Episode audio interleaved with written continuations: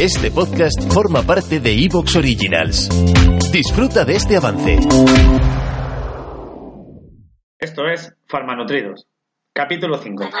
¡Ey! ¡Oye!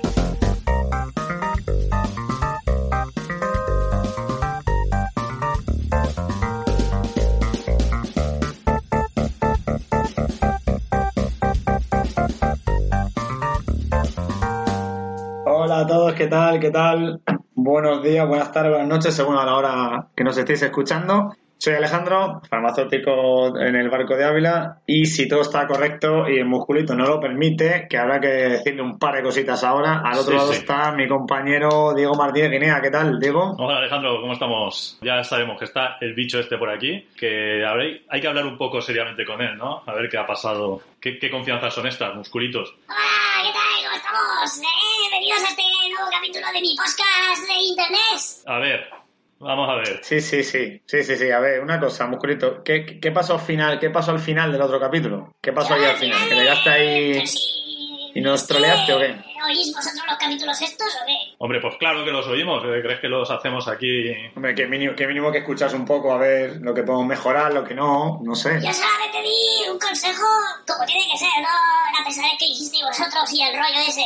Aquí, comiendo como yo como, se está perfectamente. Creo que Bueno, quedó bastante vale, claro bueno. que no es la forma en la que hay que alimentarse. Espero todas las personas que nos están oyendo nos hagan más caso a nosotros que a usted. Pero bueno, ya, ya iremos viendo. Espera, deja- dejadnos comentarios y nos decís qué alimentación os gusta más, ¿vale? Sí, no, sí, nuestra- nuestro objetivo, no- no- nuestro objetivo, musculito, es que tú también aprendas. O sea, nuestro objetivo no es que tú seas, al que, no, que el primer día los, los cambios llevan su tiempo, como hemos comentado, ¿no? Y que el objetivo también es que usted también aprenda un poquito, no solamente a levantar pesas y a tomarse el batidaco de Pero proteína. si si además en internet está todo. Yo digo lo que necesito saber, lo busco en internet y enseguida lo saco. Ah, bueno, pues entonces de la mitad de dolencias tendrá cáncer, ¿no? Hombre, ay, ay, a ver, yo te pasó ya, he pasado ya creo que 15 o 16 cánceres, pero, pero todo bien, ¿eh? Vale, vale. En fin, problemas de fiarse de todo lo que está en Vale, internet. vale. Bueno, en fin, bueno, Diego, ¿qué tal la, qué tal, qué tal la Muy semana? bien, muy bien. Aquí hoy eh, mención especial. Felicidades, Alejandro, porque hoy es el día del farmacéutico, de la farmacéutica. es nuestro día.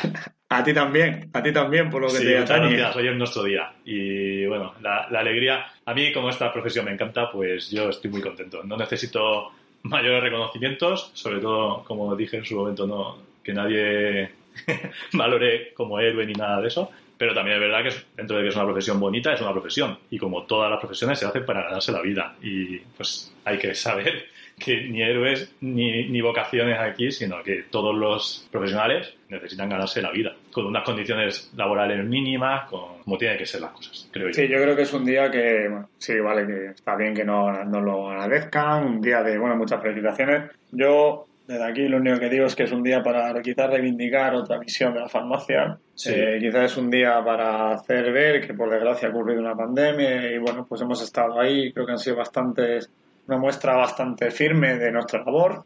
Y bueno, esperemos que en futuros cambios que realice nuestro querido ministro de Sanidad, pues se nos incluya o se nos dé un poco Mm. más de voz o una, bueno, o digamos, se nos fa- yo con que se nos facilite un poco nuestra labor y no tengamos que derivar al médico para cambiar unos comprimidos con unas cápsulas, em- sería un buen comienzo. Sí, eso estaría bien. A ver, creo que podemos ser muy útiles a la sociedad, pero también hay que hacer una autocrítica, tenemos que partir de nosotros mismos. Yo siempre las cosas las valoro así. El trabajo que puedas hacer tú es, es lo que de verdad hay que centrarse y creo que desde la profesión tenemos que valorar, centrarnos en lo que tenemos que centrarnos, hacer un pequeño cambio. Eh, no todo vale. Primar la salud, primar la ciencia, como siempre decimos aquí, primar eh, los tratamientos sean que hace una atención farmacéutica eh, utilitaria y vinculativa con los centros médicos, tanto con la sección de enfermería como la sección de, de y que estén medicina. comprobados que, la- que la terapéutica funciona. O sea, que, hay que, que tenemos que, que saber dónde estamos y que tenemos que ser conscientes de que los tratamientos que demos tienen que tener validez. Y, y eso tenemos que hacer una pequeña Yo creo que, bueno, un día, si te parece, si te parece, Diego, un día podemos hablar de, bueno, la farmacia en, en otros países. Yo puedo personalmente hablar bastante de la británica, pues, bueno, con mi experiencia allí. Y creo que hay cosas de que hay que aprender de ellos. Sí, Creo que en otros países la farmacia está mucho, ya no te digo ni más valorada ni menos, pero de luego lo que sí está es más eh, involucrada en el Sistema Nacional de Salud, con unos beneficios positivos a todos los niveles, a nivel de pacientes, a nivel de descongestión de los centros de salud, Sí. todo. Entonces, si te parece un día sí que podemos hacer un capítulo sobre cuál es el futuro bajo nuestra perspectiva que debería de tomar esta profesión. A mí me parece. A ver qué dice la gente también. Sí. Pero a mí me parece. Sí, sí. A mí, por mí, perfecto. Yo que la farmacia ya sabes que a mí me encanta. Sí, no, a mí, desde luego, es mi, es mi- a mí me encanta, es mi pasión. Bueno,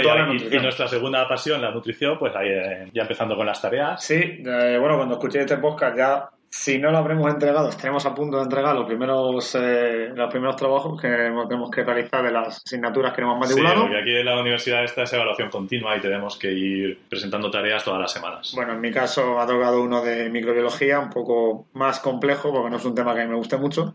Y el otro asignatura, que es la que compartimos Diego y yo, de nutrición y ciclo vital, sí que es más interesante. Es más interesante y luego al final haremos una encuesta. Sí, A ver qué os parece el siguiente tema. exacto. Luego comentamos a Sí. ver. Pero bueno, lo prometido es deuda. Hoy vamos a hablar del frigorífico Sí. y de la seguridad alimentaria. Bueno, empezaremos por la seguridad alimentaria. Yo tengo, yo tengo frigorífico en casa, ¿Tú ¿eh? ¿Usted tiene frigorífico en Pues a, casa? lo mejor, pues a lo mejor no es mala idea que se meta dentro de un frigorífico y se quede un ratico ahí. Tampoco hay que ponerse así, ¿eh? Bueno, yo es que estoy un poquillo enfadado con usted después de lo de la semana pasada. Sí, pero usted, usted hoy sí que le pido que encarecidamente que esté, se, se esté callado. Esté un poquito sentadito, en silencio y deje el móvil. Pero, ¿por qué me decís eso? No me digáis eso, yo me porto muy bien. Sí, ahora vamos a venir aquí. ¿Te está gustando lo que escuchas?